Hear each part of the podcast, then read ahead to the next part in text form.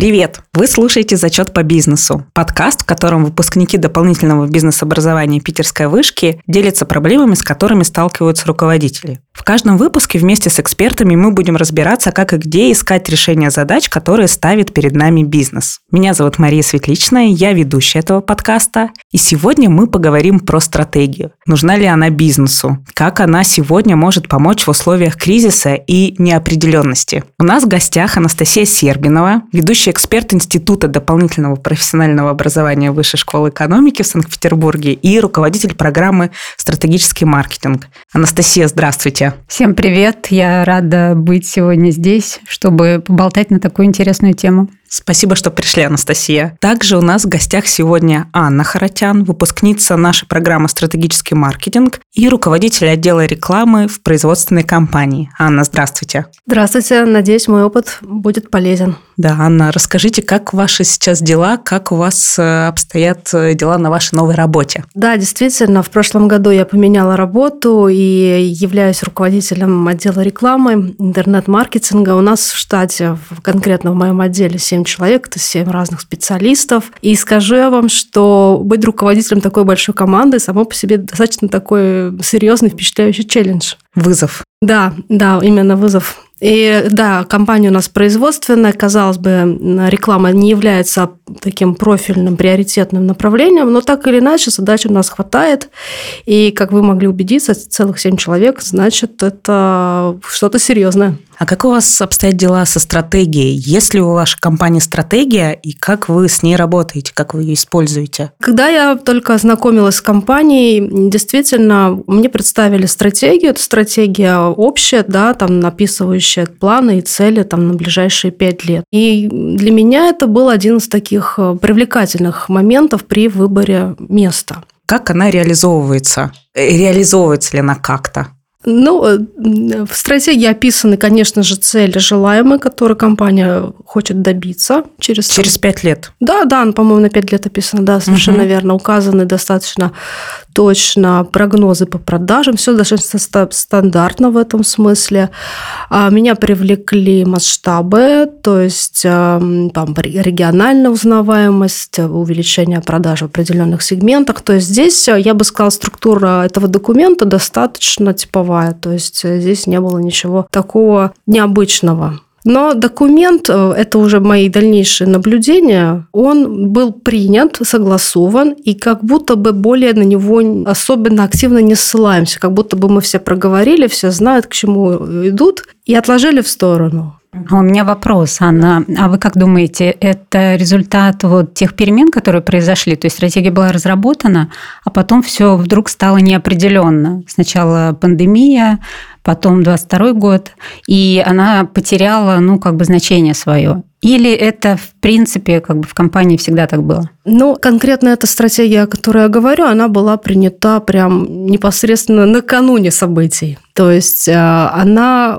превратилась в тыкву почти сразу, как mm-hmm. была принята. И здесь а, ну, никто не мог это спрогнозировать. Да? То есть амбициозные цели компании, все описано, пути достижения, проценты, цифры, все, все как положено. Однако я вижу так, что методы реализации да, этих целей, они во многом связаны с инструментарием. Что-то mm-hmm. оказалось недоступным, где-то надо искать альтернативы. Но это то, что mm-hmm. с, с чем столкнулись многие компании. С одной стороны. А с другой стороны, здесь надо побольше побольше знать компанию, подольше, чтобы понять изначально исторически, какое отношение к стратегии было. Здесь я не могу сказать э, точно, здесь я сравнительно недолго работаю. Анна, интересный у вас опыт. Я сейчас обращаюсь к Анастасии. Анастасия, вот основываясь на вашем консалтинговом опыте, поделитесь вашими наблюдениями, как э, вы видите, как сейчас меняется или изменилось, или не изменилось отношение внутри компании к стратегии вот сейчас? Есть много компаний, для которых а, стратегия это всегда было что-то такое, ну как бы непонятно, зачем это нужно. А сейчас, наверное, это усилилось, потому что вот эта неопределенность, она не очень стыкуется вообще с понятием какой-то стратегии, если стратегию понимать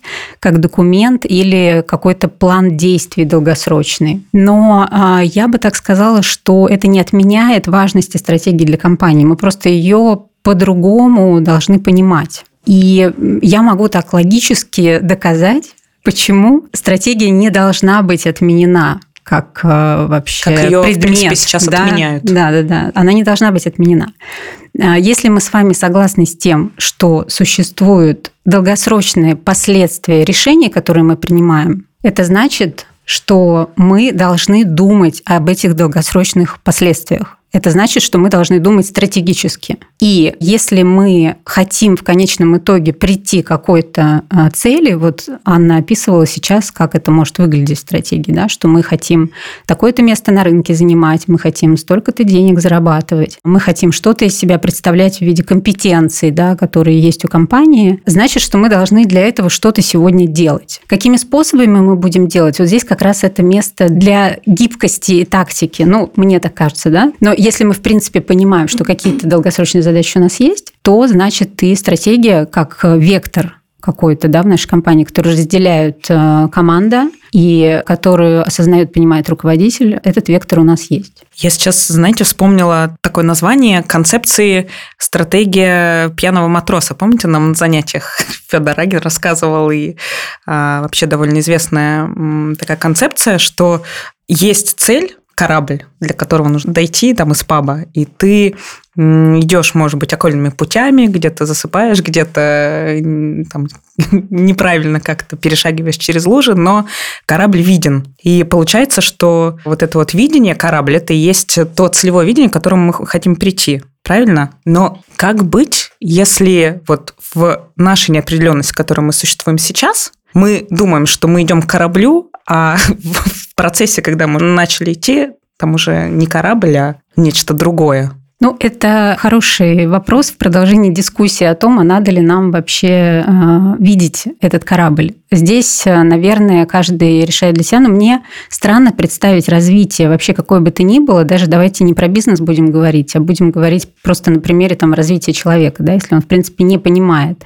что ему нужно, то, наверное, он не будет предпринимать каких-то важных шагов, и он проиграет э, по сравнению с тем, который понимает. Ну, не знаю, банальный пример, там, ты хочешь э, стать кем-то, да, получить какую-то профессию. Конечно, ты должен реагировать на то, что происходит вокруг. Ты можешь двигаться разными путями э, к этой своей цели, но если ты вот этот вектор для себя задаешь и ему следуешь, точно так же в бизнесе. И очень хорошую мысль сказала Анна о том, что ее компания привлекла как место работы, именно потому, что у нее был вот этот понятный вектор. Ведь очень много компаний, в которых этот вектор непонятен. И стратегия... Его нет просто. Нет. Ну да, он непонятен, потому что его нет, потому угу. что да, ну, невозможно внешнему человеку ответить на вопрос. Вот человек, который приходит наниматься к тебе на работу, а чего компания хочет. И это хороших э, специалистов, хороших э, управленцев э, отпугивает потому mm-hmm. что они понимают, что они не смогут эффективно решать задачи компании, которая не понимает, чего она хочет.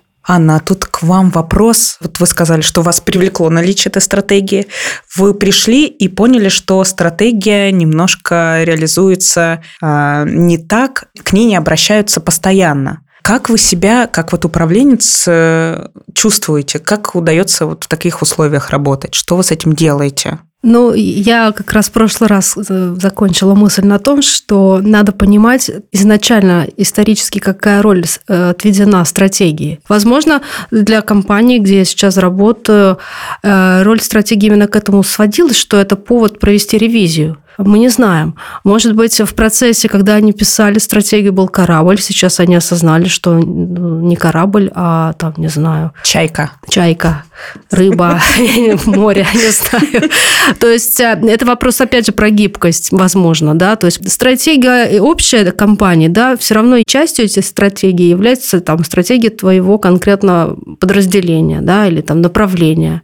По-хорошему мы все понимаем, что все эти стратегии должны биться в конечных э, своих э, целях и там ожиданиях. Но вот средства достижения здесь, да, у всех могут быть свои. Вот я соглашусь с тем, что руководители, да, и люди, которые непосредственно вовлечены в процессы, это на их стороне гибко реагировать в плане поиска возможностей и инструментария, как достигать, если при этом цель не изменилась. А что нам делать со стратегией, которую вот мы приняли, например, год назад условно, и стратегия на пару лет.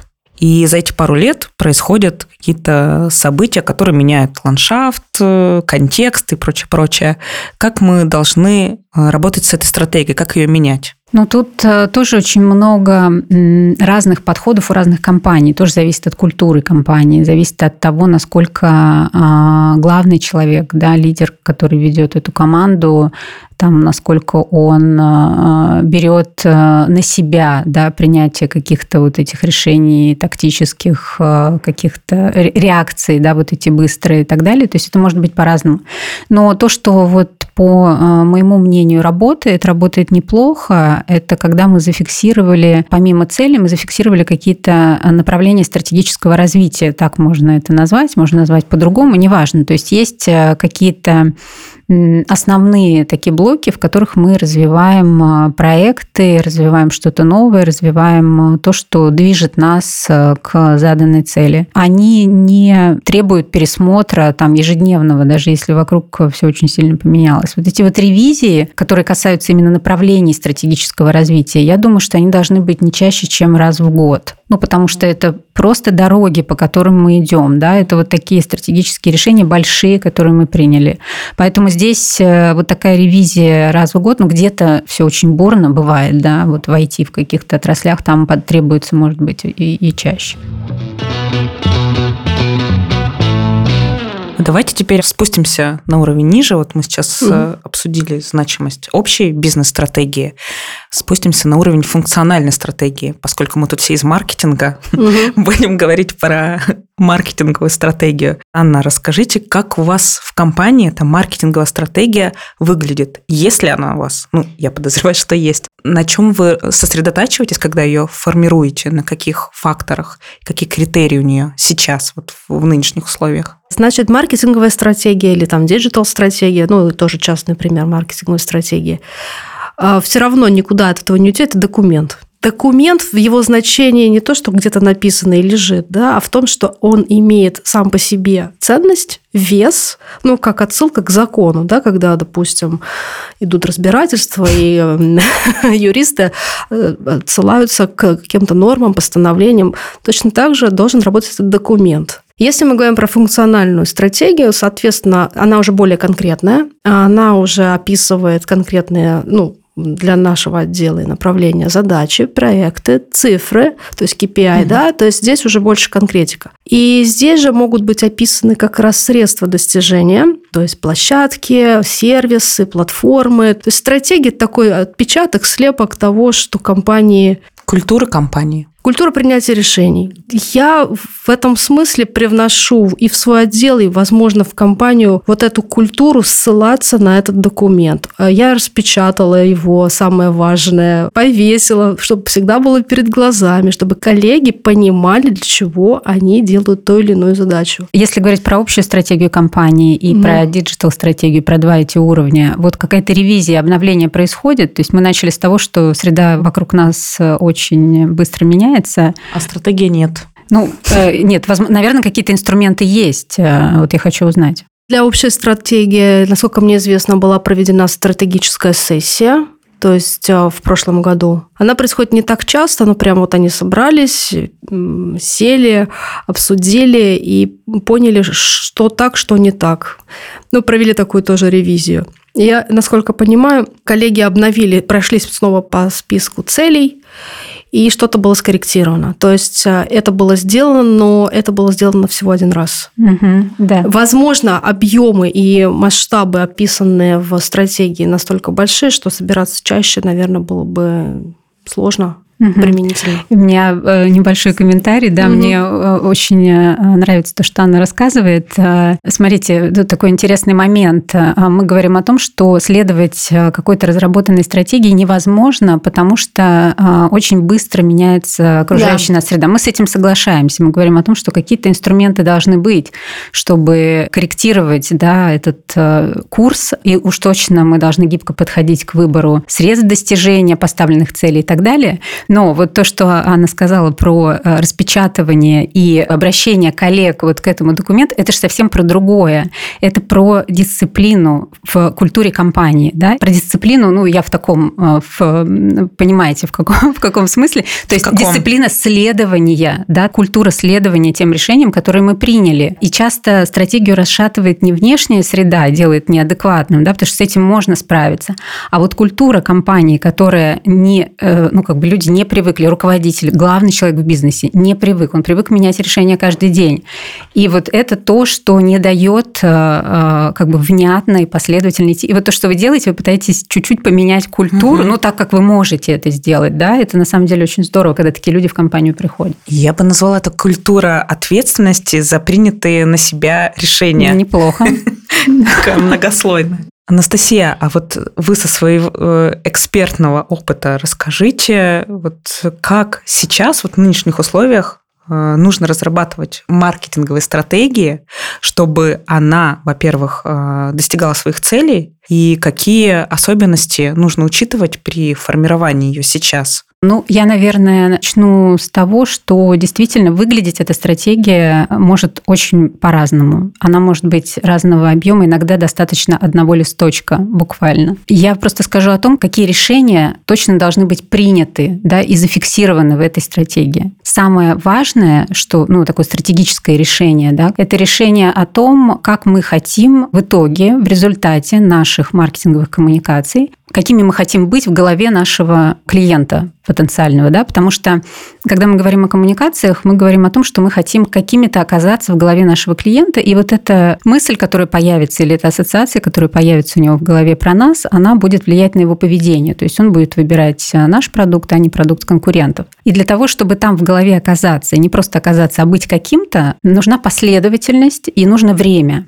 Вот это как раз э, то, что требует э, такой стратегической дисциплины. Должно быть принято решение о том, как мы хотим позиционировать себя, да, средства могут меняться, мы можем менять инструменты, мы можем по-разному подходить, по-разному упаковывать да, вот это, это позиционирование, но мы должны следовать э, вот этому стратегическому решению, которое мы приняли. Это, пожалуй, самое важное. Если у вас это есть, в принципе, можно сказать, что у вас есть стратегия маркетинговых коммуникаций, ну и можно здесь вот как бы уже наращивать вокруг то, что э, в вашей компании вы посчитаете важным. Еще один важный момент, с которым нужно научиться работать э, компаниям сегодня, это постоянные исследования в модели принятия решения о покупке, постоянное исследование, как твой клиент принимает решение и выбирает продукт в той категории, в которой ты работаешь. Это сейчас все очень гибко и подвижно, поэтому мы должны иметь инструменты, да, и выстраивать их в, в том числе и стратегически, держать руку на пульсе клиента буквально, да, то есть э, понимать, как меняется его поведение и какие внешние факторы на это влияют.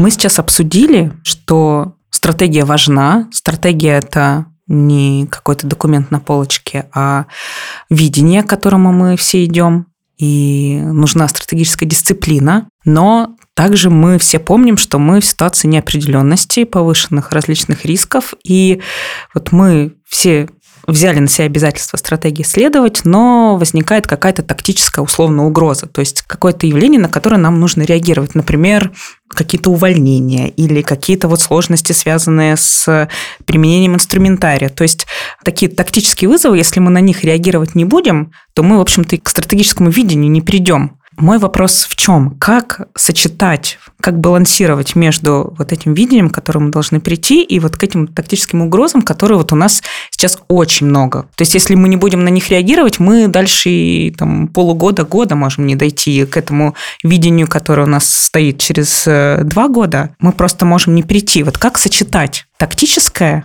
и стратегическое? Кто первый ответит? Анна. Да, я думаю, Анна, мне тоже интересно будет э, послушать, э, потому что эта проблема реально есть. Это же есть. проблема с ресурсами нашими, да? Чему мы время уделяем? Хороший вопрос, и он такой э, злободневный. Угу, очень. Дело в том, что когда мы приступаем к чему-либо, мы все равно руководствуемся подходом. Я делаю это при помощи чего-то. Мне нужно определить там какие-то для себя важные моменты и двигаться. В числе таких важных моментов это ресурс.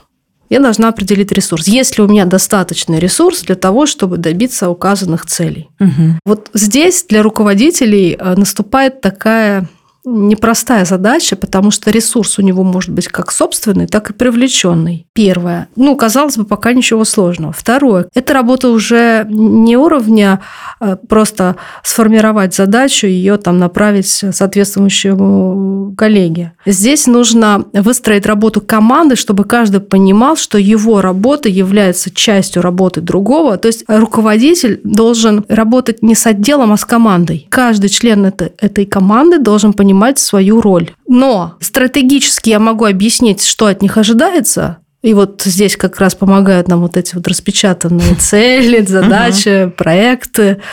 А тактически тактически, потому что ну, мы понимаем, что так как ситуация неопределенная, первое, второе, российская действительность, я сейчас как бы не лукавлю, говорю как есть, да, у нас все равно могут быть э, задачи, которые не запланированы, они угу. откуда-то взялись и почему-то решили, что вот э, вы справитесь с этим лучше, чем другие. И здесь во время тактических вот этих маневров, как совместить тактическое с стратегическим, а руководитель в том числе должен понять, да, я сейчас делаю вот эту тактическую задачу, отступаю где-то вот от угу. плана, но я должен подумать, а как по итогам я ее засчитаю в плюс к стратегии. То есть, как ее последствия этой задачи можно было бы привязать к большой стратегической цели, с одной стороны. С другой стороны, во время выполнения тактических непростых задач, потому что тактические задачи не воспринимаются как маленькие, но маленькие задачи, когда их много, занимают, забирают такой серьезный ресурс. И тут сотрудники, которые члены команды, иногда могут быть растеряны,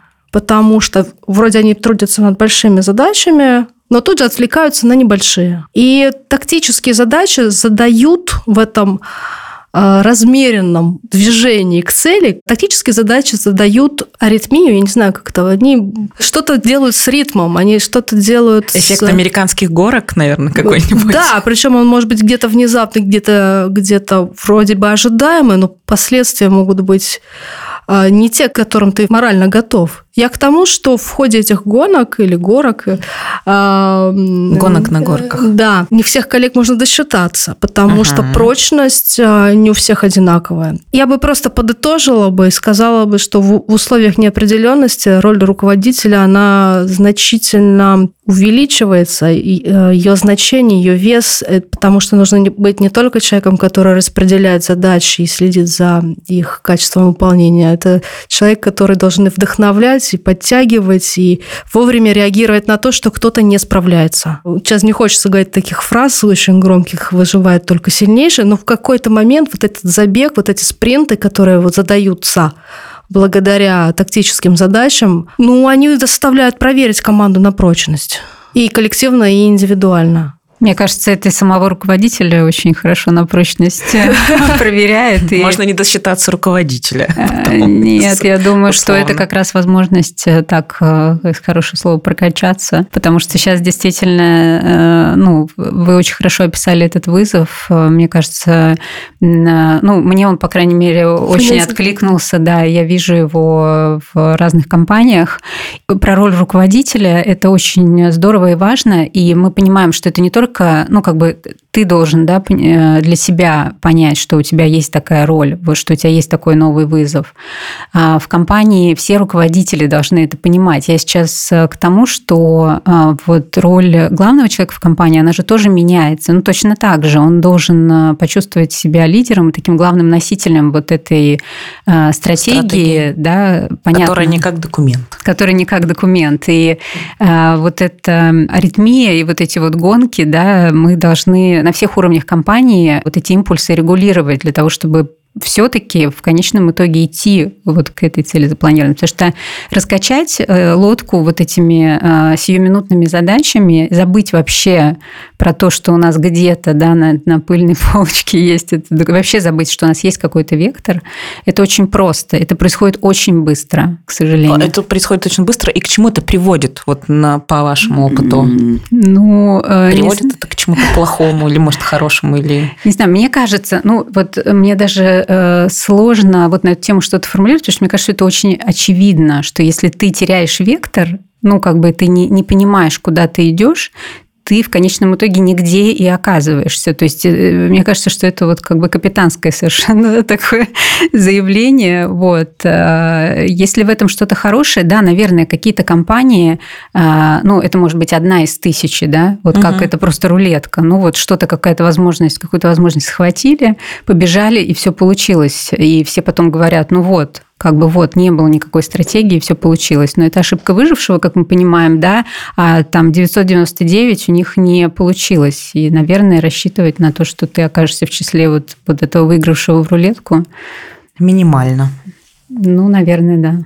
Анна, если бы вы сейчас э, пришли в компанию, ну или оказались в том э, периоде, когда нужно вам самой разработать стратегию общую, чем бы вы руководствовались? Мне кажется, я была бы инициатором самого этого процесса создания стратегии, потому что мне надо руководствоваться заданными линиями, да, то есть угу. от чего отталкиваться. Кого бы вы привлекли к созданию стратегии? Обязательно нужно использовать внутренний ресурс. Это если есть маркетологи, исследования маркетинговые, а, Нужно привлекать отдел продаж, абсолютно точно. Самых главных из топ-менеджмента в процессе вот этого мониторинга или там проверки, правильно ли мы движемся к намеченным целям, нам нужно понять и определить инструмент, а как мы слышим рынок. Рынок меняется, мы меняемся. Что говорят клиенты, э, что происходит, какие происходят там изменения, потому что все равно компания – это не замкнутая система, мы взаимодействуем, и ну, как бы на рынке есть много других участников. Мы, в свою очередь, производители, мы работаем с поставщиками сырья, угу. соответственно, мы работаем также с, э, с дилерами, которые реализуют нашу продукцию. То есть здесь много задействованных лиц, но при этом нужно найти работающий инструмент по получению реальной, настоящей обратной связи. Не наши домыслы. Очень много бывает, мы вот замыкаемся, нам кажется, что и идеальный образ самого себя мы определили, и цели вроде красивые нам соответствуют, и инструменты хорошо подобрали, но а как это соотносится с реальностью? Может быть, одна из причин, почему не все компании достигают устойчивости, то, что они не слышат рынок. Да, я здесь абсолютно согласна, и я считаю, что что вот это настраивание в компании, а, слушание рынка, да, слушание голоса клиента – это самая скучная задача маркетолога, ну и вообще там руководителя да, дела маркетинга, а маркетинг должен этим заниматься. Угу. И поэтому, по моим наблюдениям, 99% компаний не занимаются этим. Это большая проблема, и вот очень хорошо, что вы о ней говорите. Я уверена, что вы начали с этого. Получается, что это и большая проблема, и большая ошибка и большая возможность, я бы так сказала, для компании. Ошибка, когда этим не занимаются. Да, да, да, да. Возможность – это такая рутинная работа, она простая, здесь нет волшебства, угу. но она дает волшебство в смысле результатов, потому что если ты умеешь лучше, чем твои конкуренты, а, слышать, что вокруг тебя происходит, а, у тебя скорость реакции на изменения увеличивается, ты более адаптивный становишься. Это как раз вот та основа угу. для гибкости. Ну, то есть, получается, компания и стратегия компании перестает быть такой вещи в себе, а угу. выходит на рынок Конечно. и становится У нее уши должны быть. Да. Вещи в себе с ушами. Анастасия, а вы что порекомендуете нашим слушателям, которые сейчас э, стоят или сидят и например, у них есть стратегия, или когда-то они ее делали, и понимают, поняли, что эта вещь важная, но что им нужно сделать, чтобы она действительно работала и э, приносила результат? Как-то подытожить а, наш разговор. Если, да, подытожить, если нужно подытожить, я бы рекомендовала не отменять это слово вообще, в принципе, вот эту сущность стратегии, это то, с чего мы начали. Не говорить о том, это, это очень сейчас распространено, что, в принципе, стратегия умерла. Не нужно вообще про это говорить. Я бы рекомендовала все-таки учиться думать стратегически. Что значит думать стратегически? Это думать долгосрочно, да, думать о вот этих долгосрочных последствиях тех решений, которые ты принимаешь, учиться стратегической дисциплине. Может быть, это сейчас звучит э, как очень такие абстрактные вещи, но это, это на самом деле вещи конкретные, совершенно uh-huh. конкретные, которыми нужно в компании заниматься. И это компетенции конкретные, которые нужно в себе прокачивать. Спасибо вам большое, гости, что пришли. Анна, спасибо вам, Анастасия. Спасибо, было очень интересно. Анна, здорово было встретиться. Ну, спасибо взаимно. Я приятно, чудесно провела время с пользой, прям чувствую. Есть над чем подумать угу. и обсудить потом со своей командой. Спасибо слушателям, что слушали нас. Оставайтесь с нами. В следующих эпизодах наши выпускники продолжат рассказывать свои истории. Нам также будет приятно, если вы оставите оценку подкасту и напишите комментарии в вашем подкаст-приложении. До новых встреч! Сегодня всем зачет!